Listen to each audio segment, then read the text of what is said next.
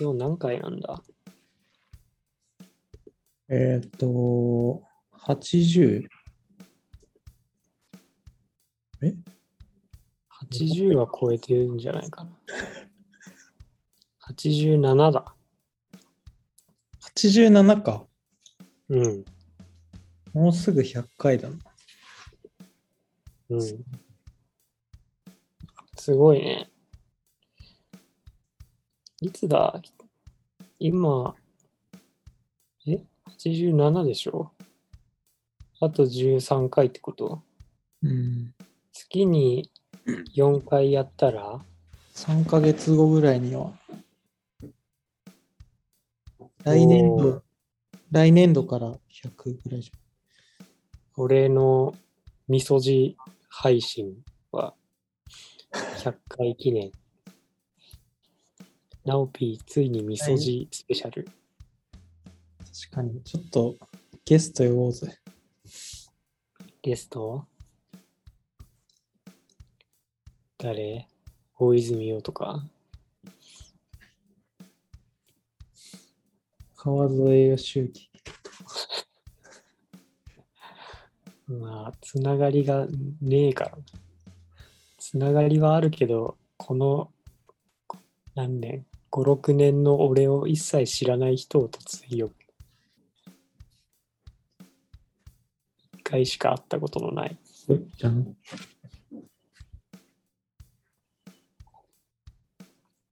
まあ、じゃあ、ね、100回、もうちょっとやれる自信ないですけども、やっていきましょ何回あれよ、そこは。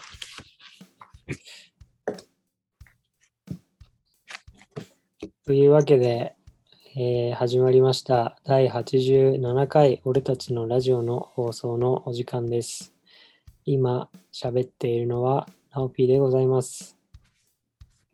どうも、ザ・ムード・レディオの、えー顔のでかい方、ミッチーです。はい。えっ、と、というわけですけれども、はい。新年明けましておめでとうございます。あ、ありがとうございます。えー、ちょっと諸事情によりね、えー1月2週目からの開始ということで、ちょっと長めにお休みをいただきました。なんでかっていうとね、あの、うちのばあちゃんが死にまして、1月の2日の日にですね。まあもう長生きだったんでね、大往生でした？か大往生ですよ。ただちょっとやっぱりね、まあ、とはいえ、なんかいろいろと予定が急遽変わったりだとか、ちょっと仕事を休ませてもらったりとかね、バタバタしていたので、うん。ちょっとね、長めにやったりとか、いろいろあったので、え1週間お休みをいただきまして、今週からまた再開したいと思います。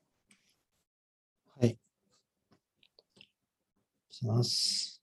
お願いします。私も。どう、どう、この2週間ぶりのラジオだけどもさ、はい。この2週間何してたんですか？この2週間はね、もうずっとラジオを聞いてたね。もう来たる、来たるラジオをやる日に備えて、あ、じゃあ今日に備えてたわけだ。うんやってない期間にもインプットを絶やさない。なまらさ中村俊輔もね、そうらしいよ。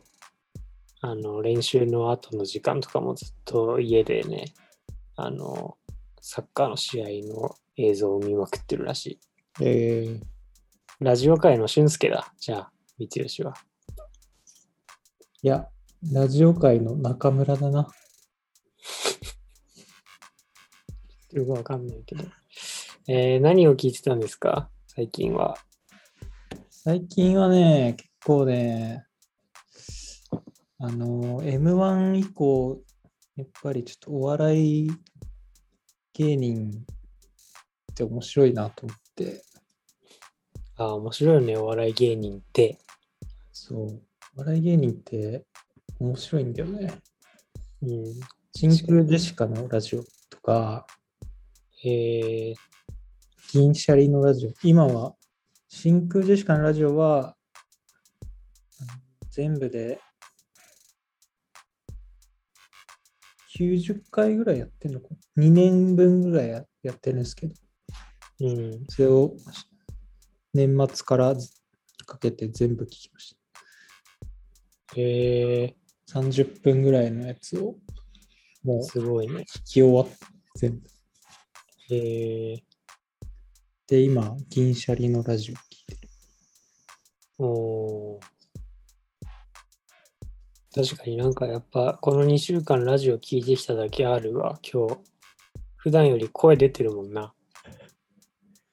まあ、さっき全く聞き取られてなかったけどね。喉の病院行った方がいいみたいな話して。ダメだ。固まった。え？終わった。これ、ネット切れたのかなもしもし。声は聞こえるよ。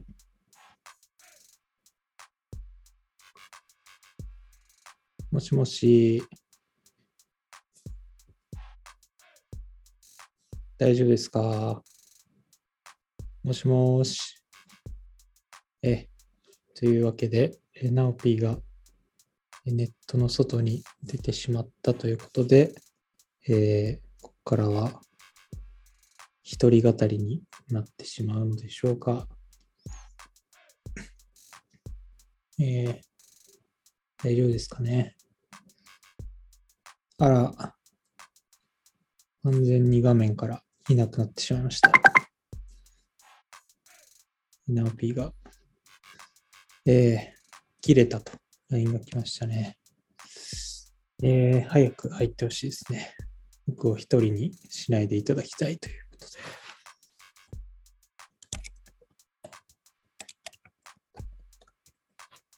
銀シャリのラジオはですね、結構面白いですね。あの本当にコーナーとかもやらずに、お便りもほとんど読まず、ただ、銀シャリの二人が喋ってる。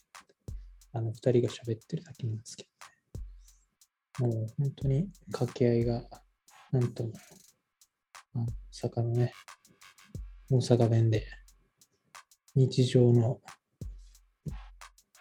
些細なこととかを切り込んでいくわけですけれども。ええええ戻りますということで、戻ってきそうですね。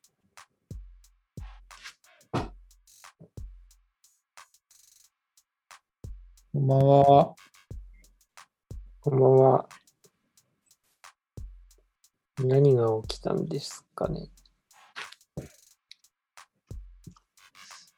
ょっと、ズームが外部から攻撃を受けた可能性が。え、今のってさ、か完全に終了した？ズーム、そっち？いや、してない。ただ、吉川がいなくなった。え、じゃあ録音も今続いてんの？これ。続いてます。ああ、なんだ。そういうことか。なんだろう。俺側のズームがただ落ちただけか、じゃあ。うん。エロサイトに見すぎたんじゃない？サイトはスマホでしか見ません。そこでも見ろよ。君も髪切った？切ってねえよ。もっと暴れてなかったっけ？暴れ、暴れ、暴れ。暴れんじゃーね。アバアバアバアバアバレンジャーかと思った。暴れんじゃーのさ、曲の歌詞すごいいいっていう話、前しなかったっけ？うんした気がするわ。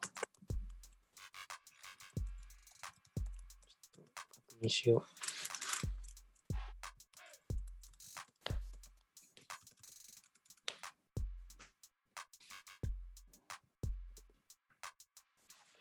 爆流戦隊だって。爆流。爆乳。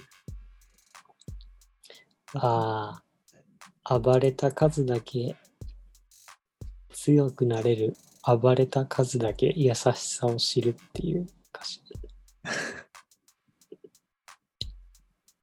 ポッドキャストってなんか歌ったらダメなんじゃなかったっけ、まあ、全部そうか。え？なんで？え著作権的な。え？そうなの？いやなんか、最近聞いてる芸人のラジオ、ポッドキャストでやってるやつだと、歌っちゃいけないって言って、うーん。歌いてーみたいな、めっちゃ言ってる。えー、そうなんだね。じゃあ、本当は歌いたいけど我慢します。朗読ならいいんじああ、朗読するか。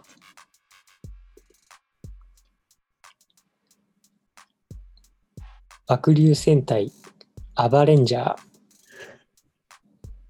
ー。暴れ、暴れ、暴れまくれ。Get up! ゃん。あ暴れ、暴れ、突き進め。あ。うん。正義の名を今、汚すのは誰だ？うん。避けた空からやってくる。心をかきたてる大のガッツ。大のガッツ？熱い夢が牙を剥く。太古の記憶、目覚めるときに、刻まれた使命が今、炎になる。うん暴れた数だけ強くなれる。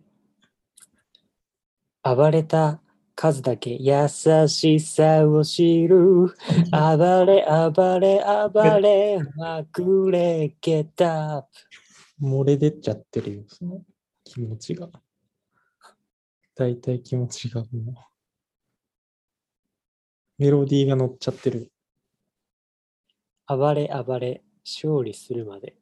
カットしないと。爆流戦隊アバレンジャー。暴れんジャーっていうね、歌詞でしなた。随分暴れてる歌詞だな。うん。どうですか？最近ありますか？暴れたエピソード。死ぬほど強引な持ってき方してるな、エピソードトークに。むず、暴れたエピソード？暴れたエピソードな。バカミフラの一の暴れん坊としてね、こう名を馳せていた川崎光義少年、28歳の今、どんな風にね、東京で暴れてるのかっていうのを、こう、もう、上富良野中のリスナーが心待ちにしてるわけです。さて、今日はどんな暴れエピソードを聞くことができるのでしょうか？それでは、川崎くん、お願いします。どういう入りそれ？そんなエピソードトークへの入りある？歌謡曲が始まるかのような。い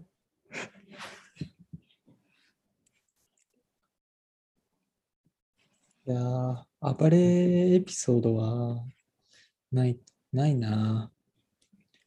マジでも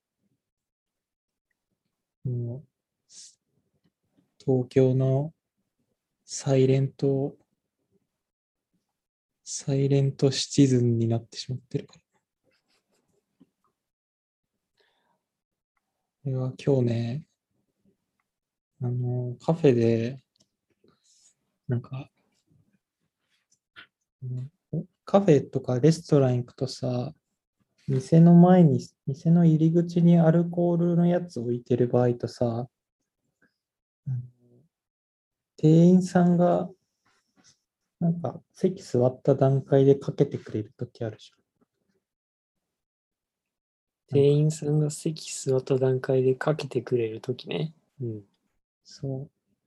店員さんが、俺が席座った段階でかけてくれるときあるじゃん。うん。それで、今日入ったカフェの店員さんが、なんかちょっと、あの、女性で、あの、まあ、年一緒ぐらいか、ちょい上ぐらいの人で、なんかちょっときれい、綺麗な感じの人に、その、アルコールは店入るときにされましたかみたいな言われて、いや、してないですって言って、あ、じゃあ手出してくださいみたいな感じで、シュッシュってやられて、ちょっとドキドキしたっていう。で、本当はしてたけど、してないですって言ったってこと？いやいや、してなかったんだけど、してなかった。嘘つくなよ。気持ち悪いな。いや、まあ、し本当だよ、そこは。そこは本当なんですけど、あ 本当なんだけど、なんかその、アルコールを手にかけられるっていう、なんか、こう、ことが、をされたときに、なんかちょっと恥ずかしくなっちゃったっていうことが、あなたもあるよねっていう聞きたい。確かに。なんか、あれ受けるよね。なんかさ、あの、アルコール手にシュッシュってかけてもらう瞬間になんか、一瞬だけ幼稚園児の頃に戻る感覚あるよね。うん。で列をなしてさ、列をなしてお姉さんに向かってみんな順番に手を出していくっていう、そうなんだよ。お菓子かなんかをも もらった時の記憶がこう呼び起こされる感じがある。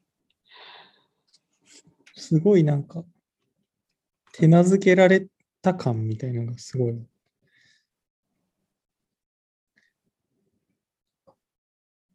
急に、急に恥ずかしくなっちゃった。ドキドキしちゃった。なんか、熱測られるじゃん。うーん。あの時にさ、なんか、手首見せるじゃん。うん。なんか、あの手首見せるのもさ、なんか、あそこって、んなんていうか、めちゃくちゃ弱点じゃん、人間の。確かに。なんか、会って、会って1秒でさ、なんかあんな、もし引き裂かれたら死ぬ場所をさ、相手に見せてさ、なんかすげえ、マスクで顔隠して距離ができたはずだった世の中で、めちゃくちゃ距離を詰める瞬間が突然現れてて、おでこ見せたりとかさ、ね。熱測りますとか言って、前髪避けてくださいとか言われて、前髪ちょっとこう、分けたりして。確かに。なんかそういうね、暗殺向きな世の中だよね。そうね。そう手首出してください、ズバーッとか。おでこ出してください、バーンとかってやったらね、すぐね、店の入り口でも人う暗殺す。殺終了みたいな。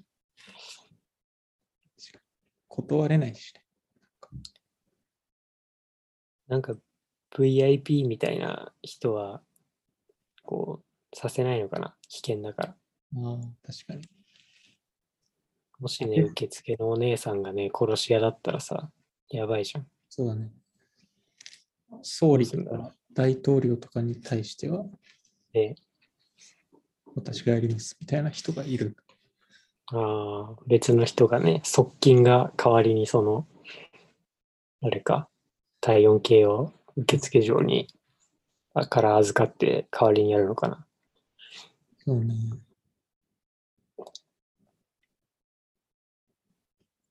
でも、側近もスパイだったらやる。側近スパイだったら別に、まあ確かに側近スパイでも絶好のチャンスだもんな、そこ。用心棒が、用心棒じゃないでも側近がさ、スパイだったらさ、遅遅かれ早かれやられるよね。そうだね。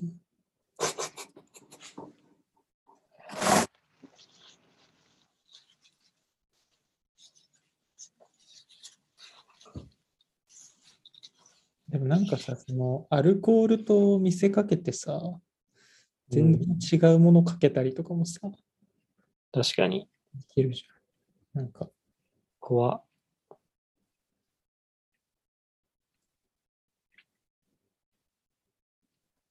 実際結構怖いよね。そう考えると。なんか、わかんないけど、アルコールのと思わせといて、めちゃめちゃウイルスにまみれた液体みたいなのをさ、うーん。入れといてさ、それかけてさ、うんブラッディーマンデーみたいな。やばいね。めちゃめちゃコロナ以上にスムーズに起きそう。でもなんかこんなに手のひらの上の菌殺してさ、なんか逆に手のひらおかしくなるんじゃないかっていう気がするよね。皮膚の常在菌みたいなのもなんか苦しんでそう。うん。あのさ、アルコールじゃなくてさ、なんちゃら電解水みたいなさ、水みたいなの置いてるとこない？あるね。あの、俺あれめっちゃ嫌なんだけど。ウグイス谷のすき家に置いてあったやつでしょ。そうそうそうそうそう。今ちょうどその話しようと思ってて。うん、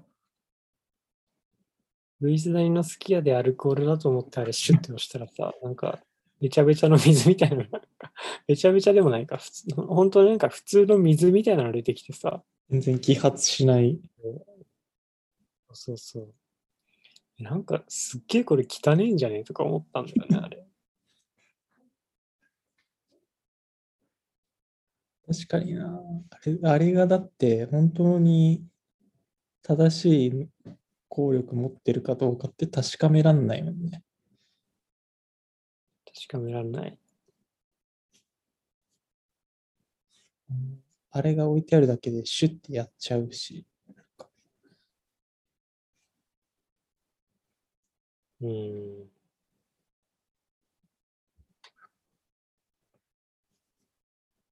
ウグイス谷のすき家に気をつけた。うん。なんかあるね、あそこは。ポカリスエットとか。ベタベタになりそうだ。え、何この今日のラジオ？え？これがラジオでしょ。確かに。ディスさすがやっぱり2週間積んできてるだけあるな。うん一周回った。じゃあ、コーナーいきますか？お2021年からの始まる新コーナーですか？もしかして、ミッチーの。はい。どうぞ。うん俺らじ、初めての短歌。短歌、短歌、短歌。というわけでね、このコーナーは、えー僕たち、えー俺たちのラジオの2人が、えー初めて短歌を作るというそうなんですね。初めてって1回目しかないのにコーナーって言ってることに矛盾がありそうだけど、大丈夫か？短今距離日限りでとか。行くコーナー。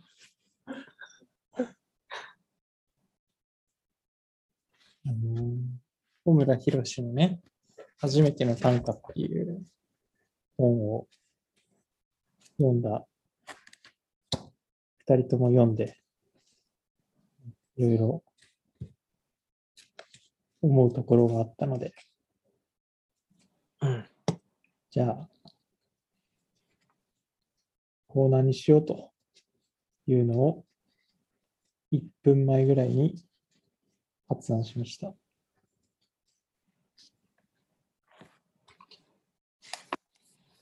なんかさ、短歌とか読むとさ、こういうの読むと結構さ、すごい影響されやすいからさ、なんか日常のなんかこう、なんとなく、なんでもない風景みたいなの、なんかちょっと気になっちゃって、これ短歌にできそうだなって思うことない？ああ、俺はね、短歌にできそうだなとは思うことないわ。なんかい。寝られないなんかちょっと紹介すると、この小村博さんという歌人の方が出している初めての短歌という本。これは何かの連載とかをまとめた本だよね、新聞。新聞だっけ？うん。違うか。これは、あの、僕とミッチーの友人であり、元同居人の MM 氏がね、面白いよといういうことで教えてくれた本で、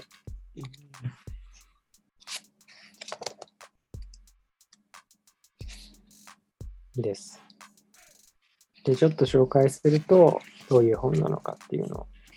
その、初めての短歌っていうタイトルだけ読むと、こう短歌入門みたいな感じの、その短歌ってどうやって楽しむのかみたいな入門書かのように思いきや、なんか、その一般の方々から公募した、その短歌を、短歌を募集してこう、紹介するっていうようなのあるじゃん。新聞とか雑誌とかに。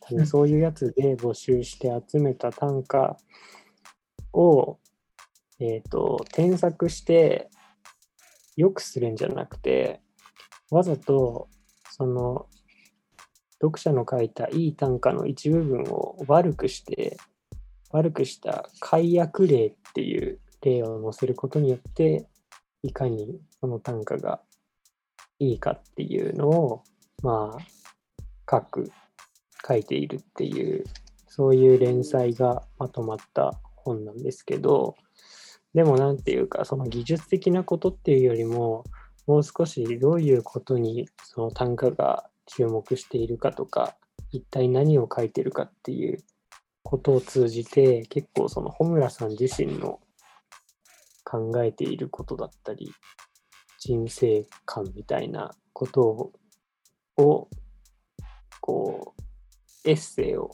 書いているような、そういうような本になっていて、短歌を始めたい人が読む本っていう感じでもないところがすごい面白いなと思いました。お返しします。まあ、確かに、なんかうまく紹介できてない気がするけど。いや、もう完璧ですね。さすが、ラジオ、5年やってるだけあるわ。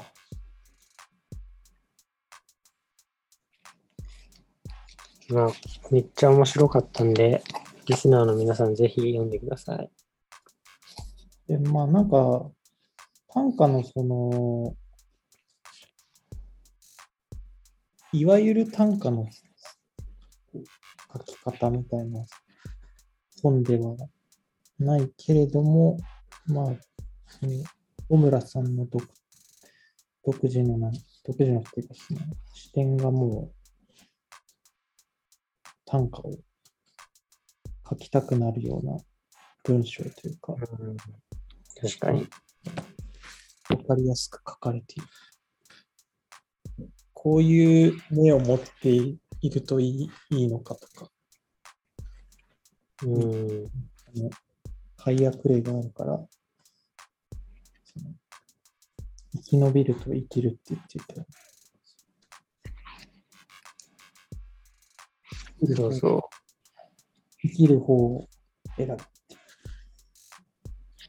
そう。この本の中で出てくるのが、その生きることと生き延びることっていう二つの、まあ、考え方というか概念が出てきて、俺はなんかね、さっきのミッチーの話で言うと、あ、これ短歌にできそうだなとかっていうよりは、あ、これ生きるための行為だなとか、あ、これ生き延びるための行為だなっていうのを、この本を読んで以降結構思いながら生活してて、うん。まあ、ど端的に言っちゃうと、その、生き延びるっていう方が、こう、例えばお金を稼ぐとか、なんか役に立つとか、なんかその生命活動を維持するために必要不可欠なもののことを、まあ、生き延びるっていうふうに指してて、生きるっていうのは、もう少し、なんていうんですかね。ちょっと説明できないけど、生き延びるためじゃないこと。そうだ。谷川俊太郎で言うとミニスカートみたいなこと。うん、ちょっとわかんないな。そう。俺さ、谷川俊太郎の生きるっていうさ、詩を思い出してさ、それの中でさ、それはミニスカートっていう風に言ってるのが、あ、そうか。ミニスカートって確かに生き延びるために必要ないもんなって思って、すごい腑に落ちたんだよね。確かに。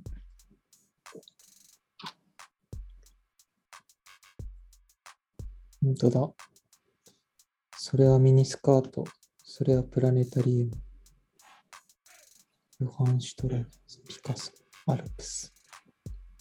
なるほどね。確かに。なんかこの本の中でも書いてあるんだけど、その短歌で、まあ、いいとされるっていうか、いいなってみんなが思うような時に使われている言葉と、その我々が普段仕事の上だったり、こう、まあ、契約書みたいなものだったり、ビジネスだったりで使ってる言葉っていうのは、全然、その、求められてることとかっていうのが違くて、うん。でそれがまあそのまま生きると生き延びるっていうようなことにもまあつながってるんだけど、なんかその辺の内容とかもすごい、ね、やっぱり働き始めて何年かしているっていう、ちょうど我々世代に刺さる内容だなとすごい思ったというところも良かったな。なんか前回、前回の100ベスト決めるときにも話したような、なんか、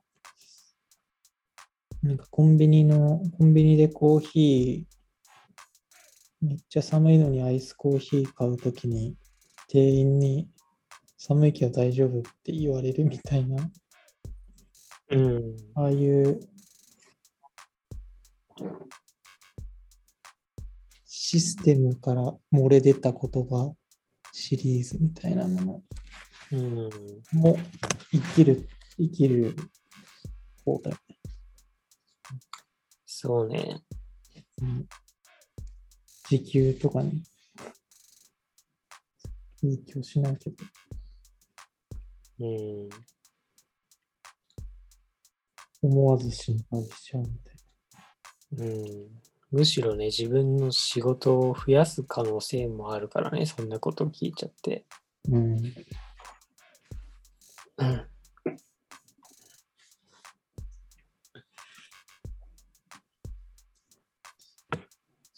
ね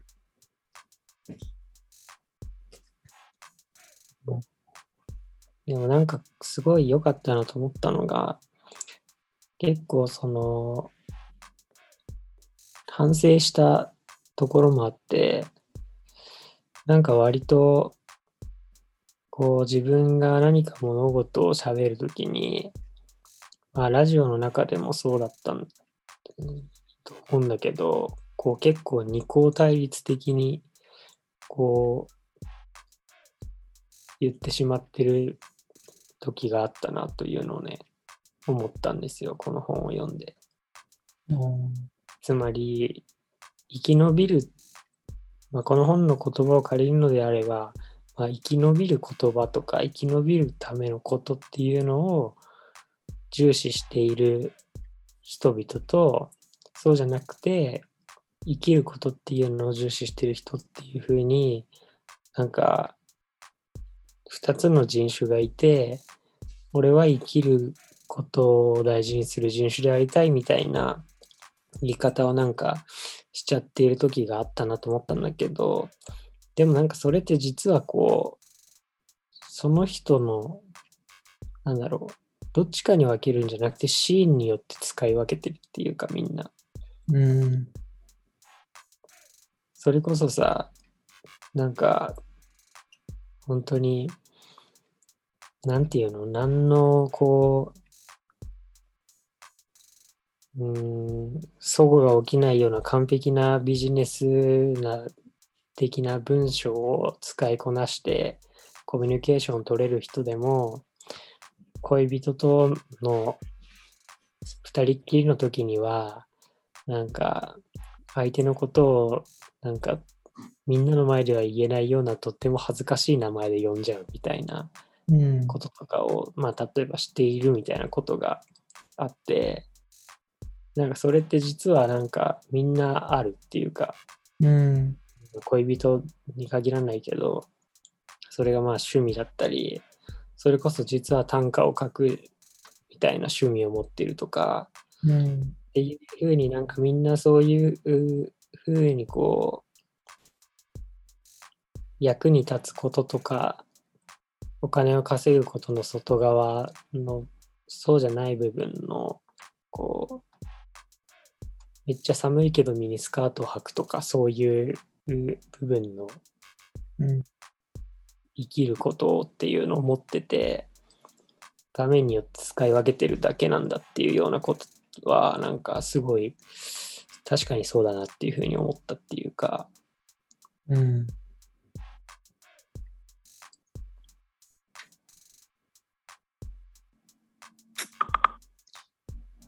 そうだね。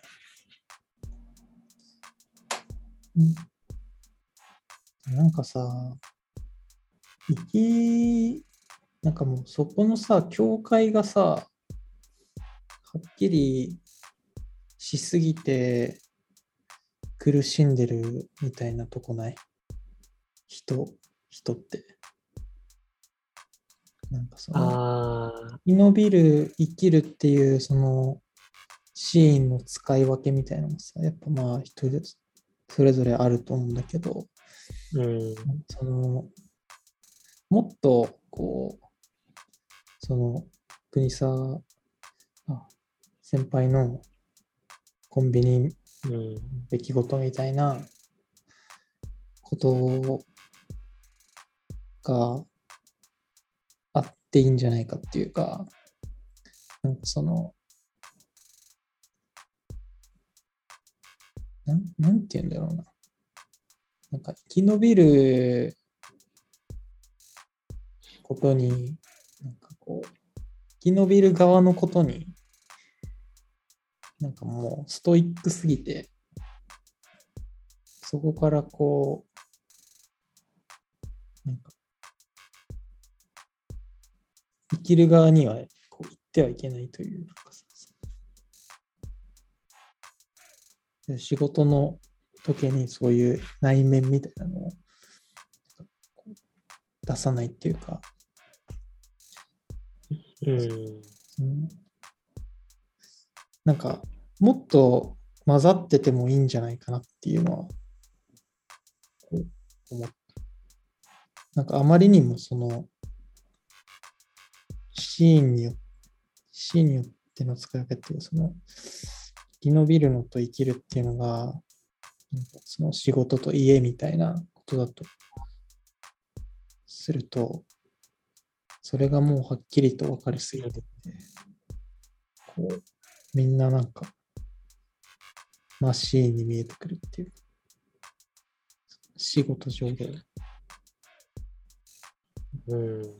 なんかまあそうね。いや、なんかでもそうなんだけど、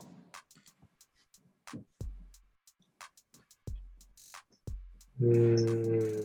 なんかその、生きる、生きる部分が、もう、なんか、その生き延びる方に、侵食していった方が、なんか、楽しいんじゃないかなっていう、もうちょっと、ハッピーなんじゃないか気はしない。まあそうね。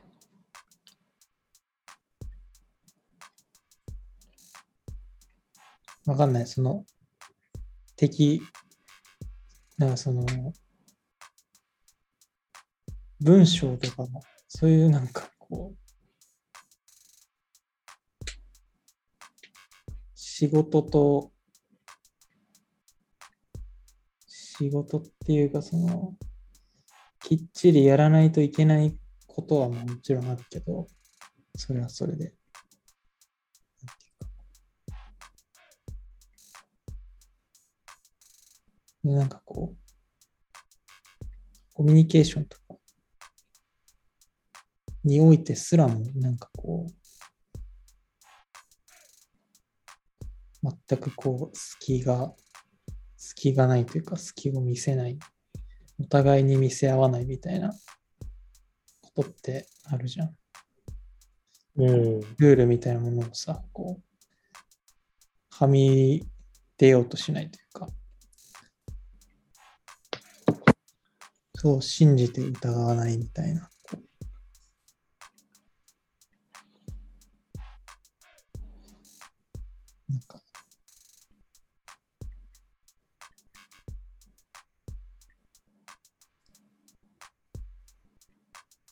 もっとこう、なんだろう。家で、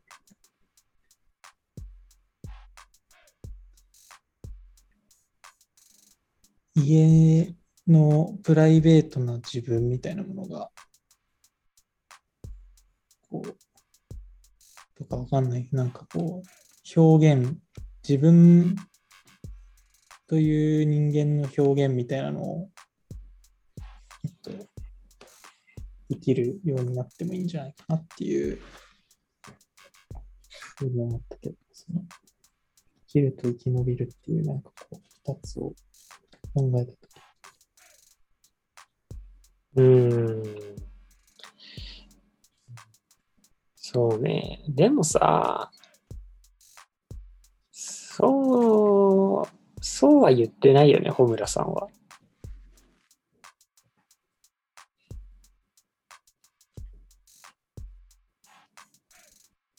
うん、まあ、いや、そうは言ってないけど、なんかその、生き延びると生きるっていうのを、なんかそう、考えたときに、なんかこう、考えて、こう、普段の、自分が関わってることとか世の中を見見たときに、なんか、あまりにも、こう、なんていうなんていう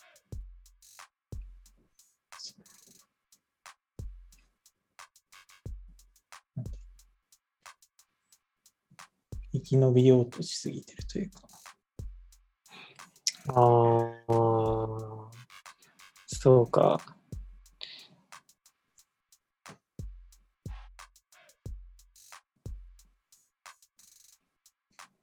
そうね。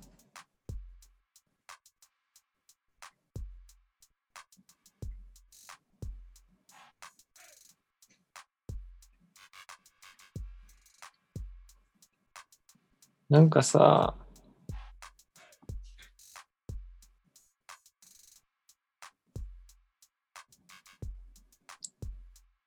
俺、いまだに信じられないことがあって、うん。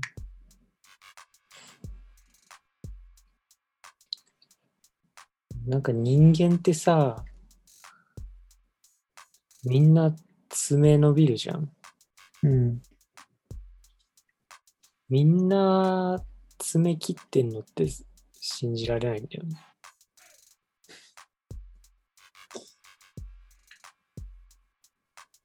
うん。三吉は爪切ってそうん。う。だし、俺も爪切ってそうだと思うんだけど、あこの人、爪切ってるか？みたいな人っていない？それってどういう、例え、なんか、大学とか。例えば、我々の通ってた大学の教授とか、あえ、この〇〇先生って、〇〇先生も家で爪切ってる瞬間本当にあんのか？みたいななんか、のを思ってたんだよね。めっちゃ忙しそうだったりとか、そうそうそう。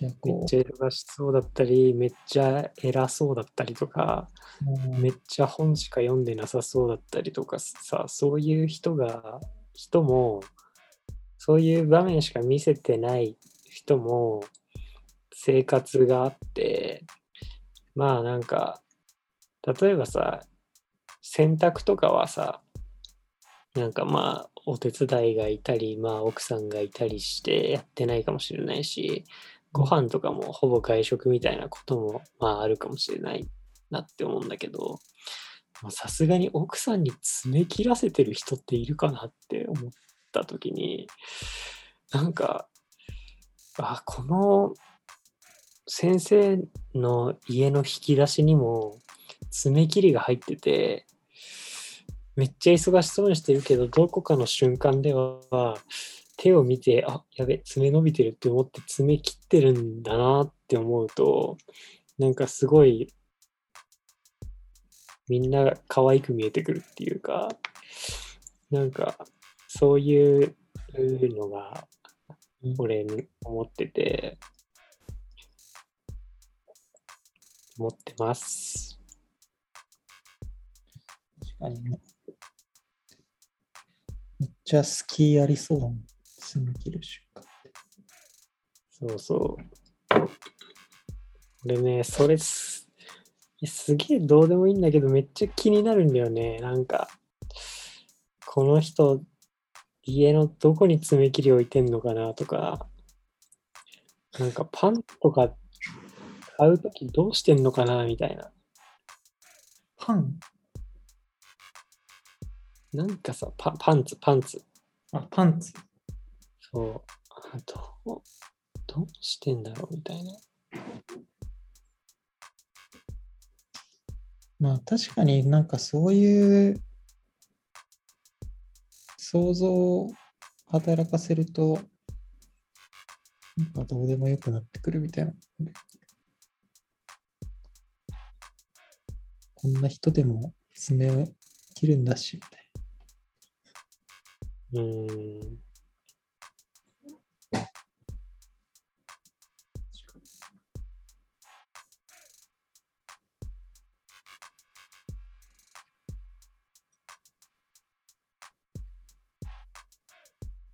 足の爪も切ってんだね。そう、足の爪切ってる時の人間のポージングのダサさたるやないじゃん。なんか、面白いなと思って。でもね、俺が一番面白いのは、全然その、なんだろう、木村拓哉とかは詰め切ってる感じするんだよね。なんかね、大学教授が一番なんか面白い詰め切ってる姿を想像すると。ああ。なんか芸能人とかだ、アイドルとかも、まあ、うん高い、も爪別に切ってそうだもんな。高い爪切りで切ってそうだな。大事だよ、うん手とか。まあでも切らせてる可能性あるもんな、ああいうテレビに出る人だと。こう、スタイリストさんみたいな人にこう手だけ出しといても全部きれいにしてもらうみたいな。なんか、それがないと思うんだよね、大学教授は。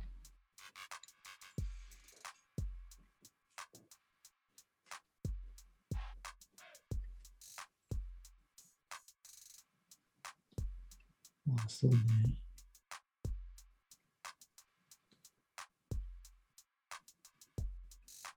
確かに。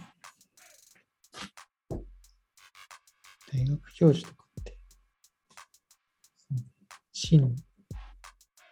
死の鉄人みたいな人とか。そう。なんかもう、それこそさ、あの人たちってさ、生きることと生き延びることがさ、重なっちゃってるじゃん、結構。そうね、確かに。なんかそういう人の、なんていうの、そういう人でさえも人間である以上、こう、抜かすことはできない、そういう生活の上で絶対生じる時間みたいなものにめっちゃ興味ある。けど怖くて聞けなかった。飲み会とか。先生っていつ爪切ってるんですかって聞きたかったんだけど聞けなかった。やっぱパンツってとかって自分では買わないで奥さんとかに買ってもらってるんですかとかも聞きたかったけど聞けなかった。うん。シャンプー何使ってますか？最後に自分でシャンプー買ったのいつですかとか聞きたかったけどね。確かにな。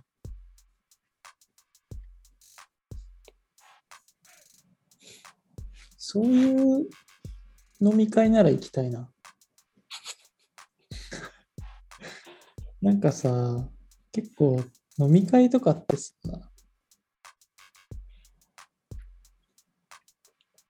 なんか個人的なことも話すけどさ、うん。なんだろう。こう、社会生活における個人的なことを結構話すじゃん。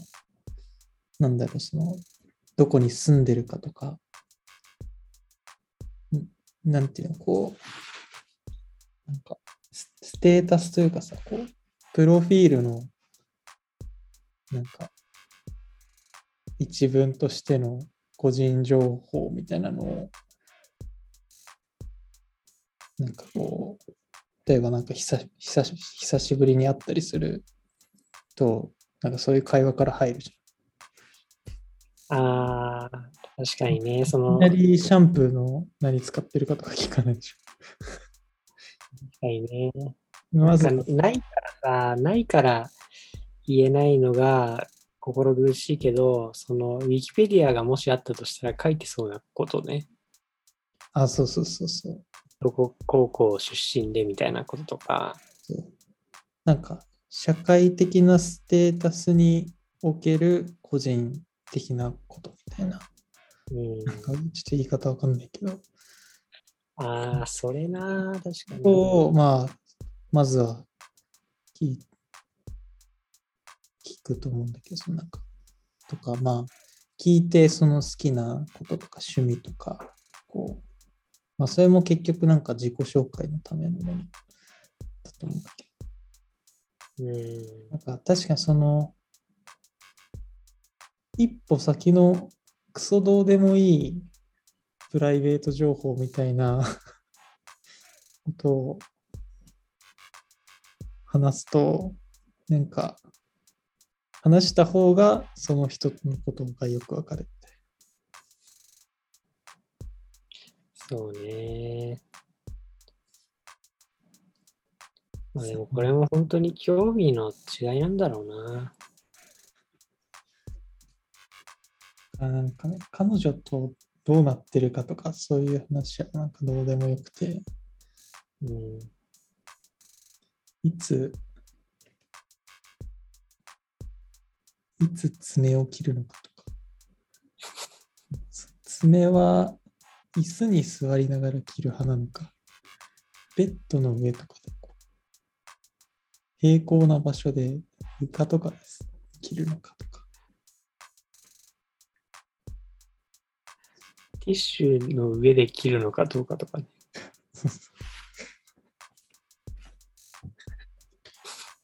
それが楽しくなったな。何？今、そのその話をしてる飲み会の絵を想像したけど、あんま盛り上がってなさそうだ。うんうん、絶対ね、みんな帰るよ。い1時間の飲み会。え、みんなってさ、爪どんぐらいの頻度で切る？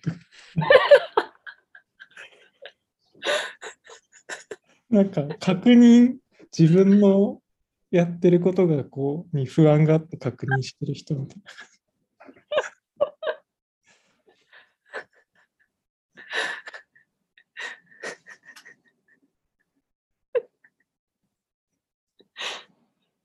あ、1週間に1回、あ、あ、3日に1回。あ、あへえ、みたいな。え、お前も？いや、俺も1週間に1回かな。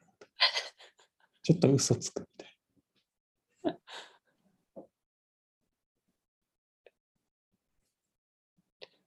いいね、それ。その飲み会、その飲み会、確かにな。俺は参加したいけどね。俺は興味があるから。その人自身には興味ないけど、いつ爪切ってるかだけ教えてほしい。どこ出身かとかは別にどうでもいいんだけど。そう。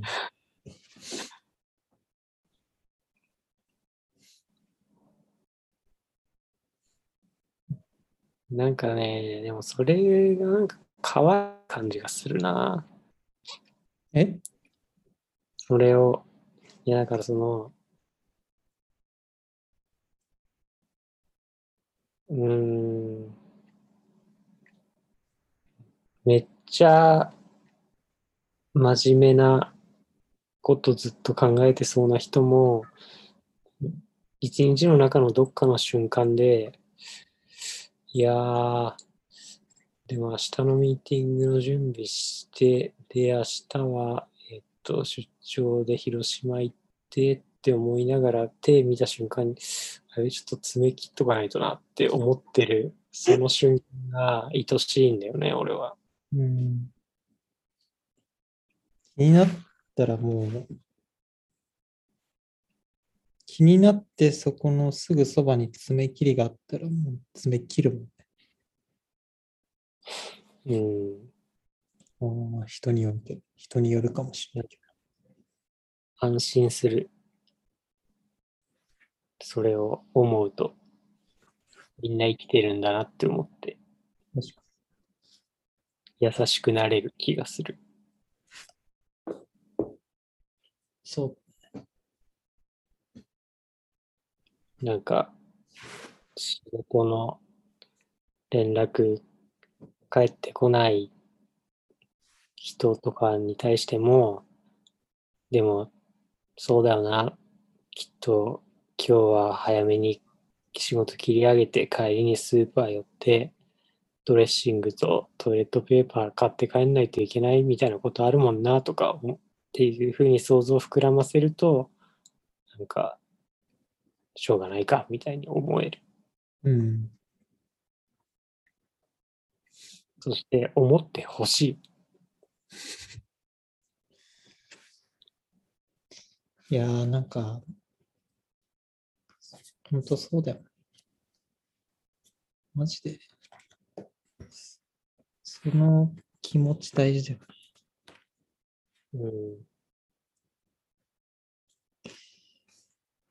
ん。なんか最近、いや、やっぱね、建建設系とかさ、なんか工期とか決められてんじゃん。そのいつまでに終わらせなきゃいけないとかって。うん。まあ、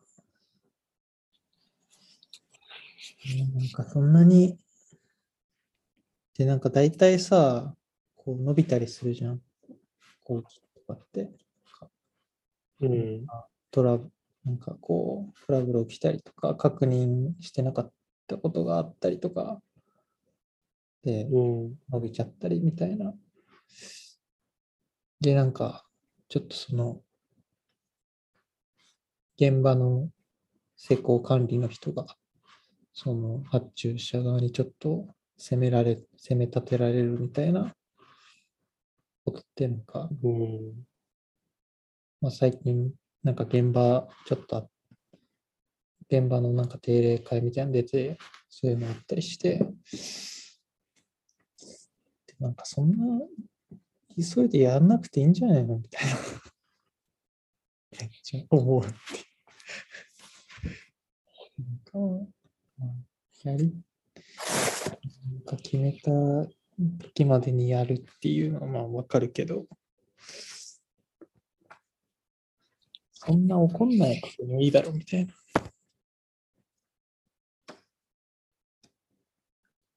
まあ、怒んなくてもいいんだろうとは俺も思ってるけど、でもそういうのをちゃんとやってくれる人のおかげで、こう、世の中はスムーズに回ってるんだなと思うと、なかなかね、感謝感謝って感じですよ。まあそうね。確かに。俺もその怒ってる人に対する敬意想像が足りてなかったな。今の話だと。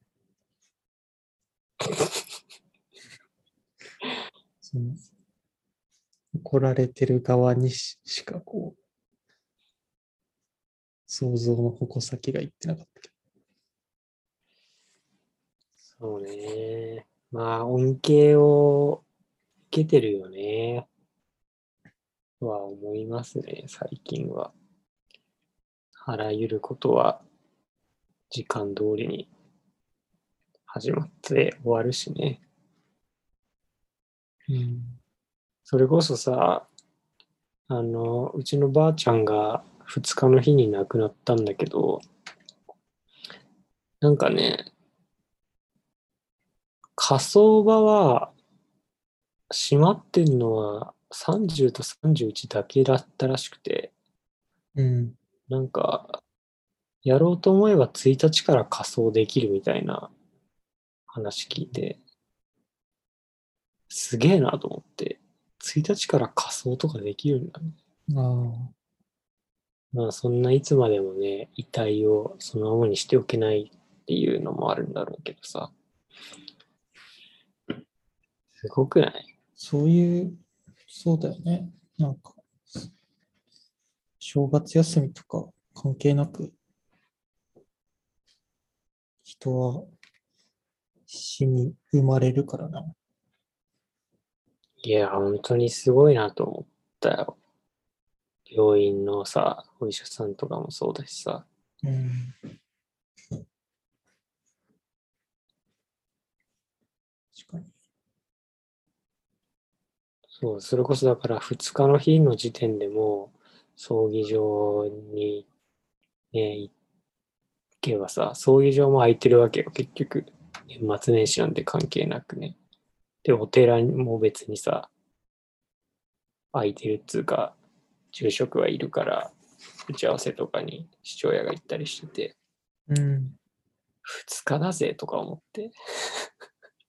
まだ1月2日だぜと思ったけど。うん。当たり前のようにね、やってて、すごいなと思いました。まあ、確か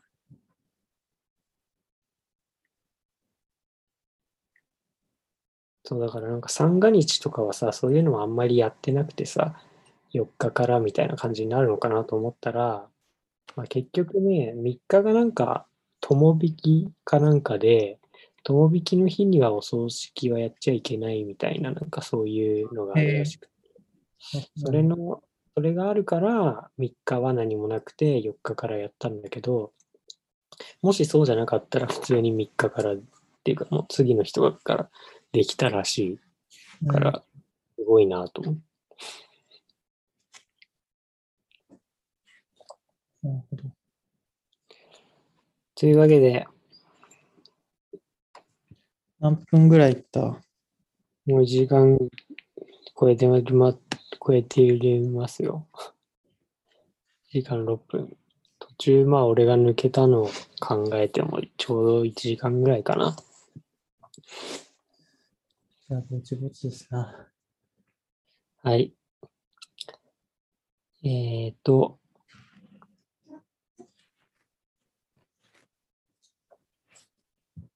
今年は、じゃあ、最後に、今年の2022年の、えー目標、何ですか？目標はそうですね。感動的な年にしたい。ほう。あとは、えーこの鼓膜に優しいラジオをちゃんと続けるっていうことかな。なるほどね。今の2つの目標はちなみにその単価的な観点から言えばあの花丸なんだけどビジネス的な観点から言うとあの最終的に達成度を評価しづらいから良くない目標ですね。もうずっと生きてようと思うわ、じゃあ。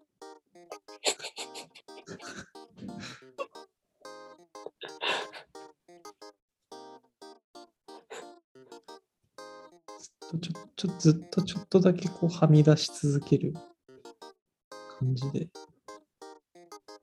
ゃあ俺の2022年の目標は、えー俺たちのラジオを、えー40回配信することと、フォロワーを前年比15%アップすることかな。じゃあ、じゃあ KPI 言うじゃん。KPI 男じゃん。お KPI っていう言葉が一番嫌いだからな。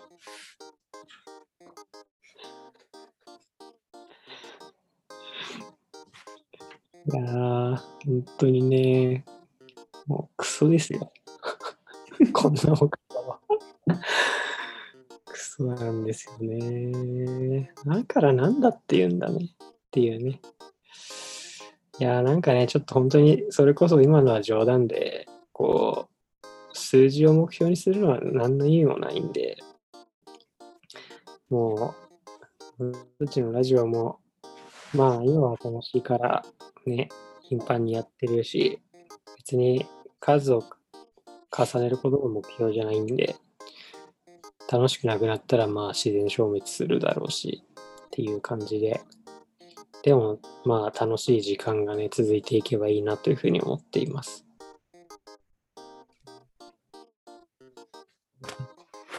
インタビュー、回答みたいな。そうですね。やっぱり結構重要な試合になってくるっていうことは、あの予選の時から意識してたんで、まあ、今回、えートリプルアクセルも、まあ、朝の練習の時も着地はうまくいってたので、うんあとはその回転不足を取られないかどうかっていうところだけちょっと、まあ、気にはなってたんですけど、そこはやっぱり思い切ってやっていくっていう形で、まあ、こうもすごい密にコミュニケーション取れて、メンタルもかなり整ってきてたんで、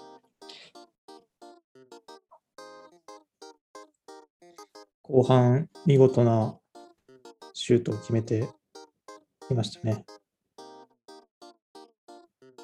ああ、でもあれはやっぱりパスがすごい良かったんで、本当に僕は当てるだけっていう感じで、そのパスにつながるところも、まあ、えっ、と、かなり攻められてた場面だったんですけど、落ち着いてディフェンダーがうん相手ボール奪ってくれたので、このチャンス生かそうかないなっていうところで、蹴りました。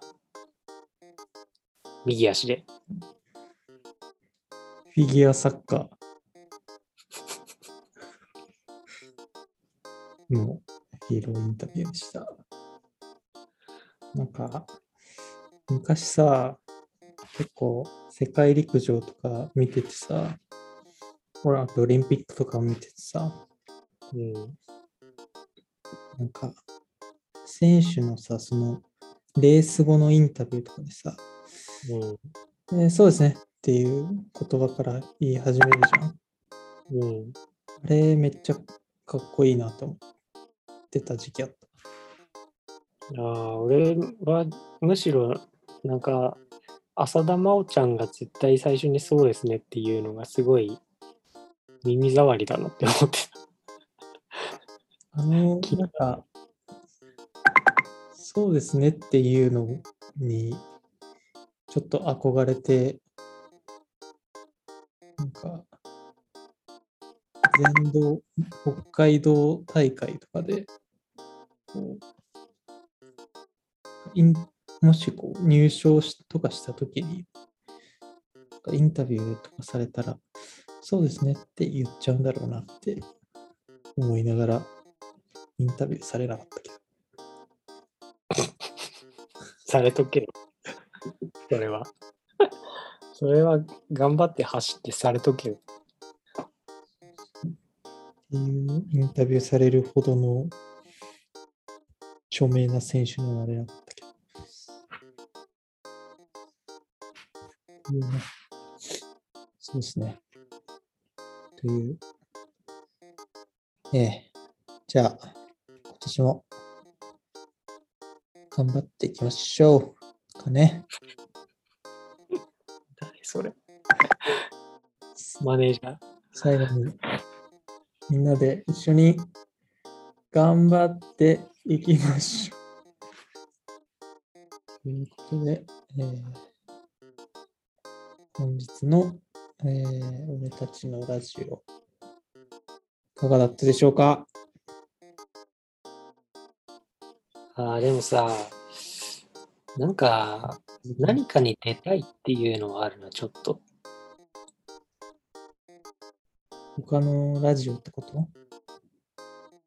ああ、他のラジオとかでもそうだし、何かの、うーん、他のラジオか。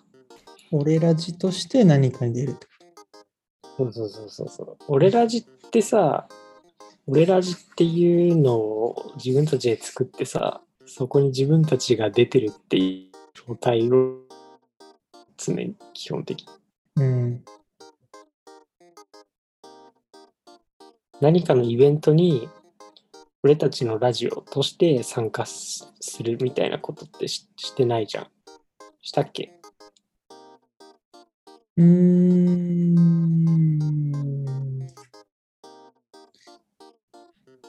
いや、まあ、ない。個人として呼ばれて、俺たちのラジオをやってますとか、そういうのはあったかもしれないけああ。ど、俺ラジに声がかかるってことはない、今まで。俺ら知って声かかったことないから。声がかかったことがないことで有名だから。ラジあ、でもあるか。なんか、あるけど、タイミングが合わなくてやれてないみたいな時もあったか。そう、なんかどっかに来て、ちょっとやってくださいみたいな。二人でただおしゃべりしててくださいみたいなのに呼ばれて、そこに行って喋ってるみたいなことをいつかやれたらいいなとはちょっとふわふわと思っていますけどね。うん。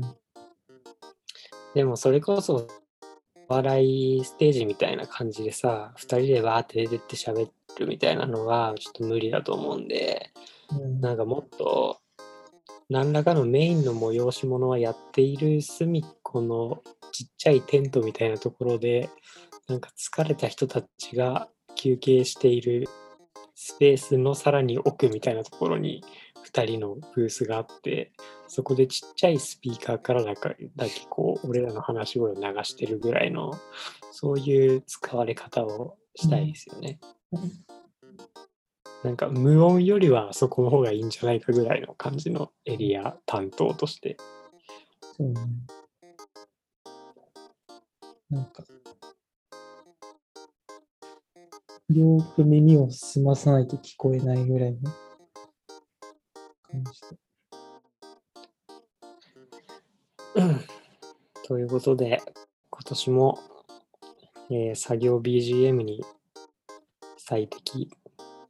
全然気になる話題がないから作業 BGM に快適、適切な放送を目指してやっていきましょう。そうね。たまにちょっと吉川の笑い声が聞こえた時だけ30秒ぐらい巻き戻してもらうみたいうん。なぐらいのそれでいいからね。この1時間の放送、面白いところだけギュッてしたら多分1分もないからね。なんか笑ってんなって時にちょっと戻してもらうっていう。れば十分かもしれない。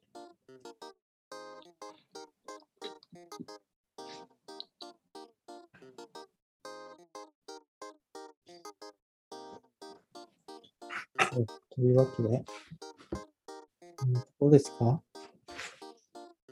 はい。ありがとうございました。お疲れ様でした。また、また来週。また来週お会いしましょう。さよなら。さよなら。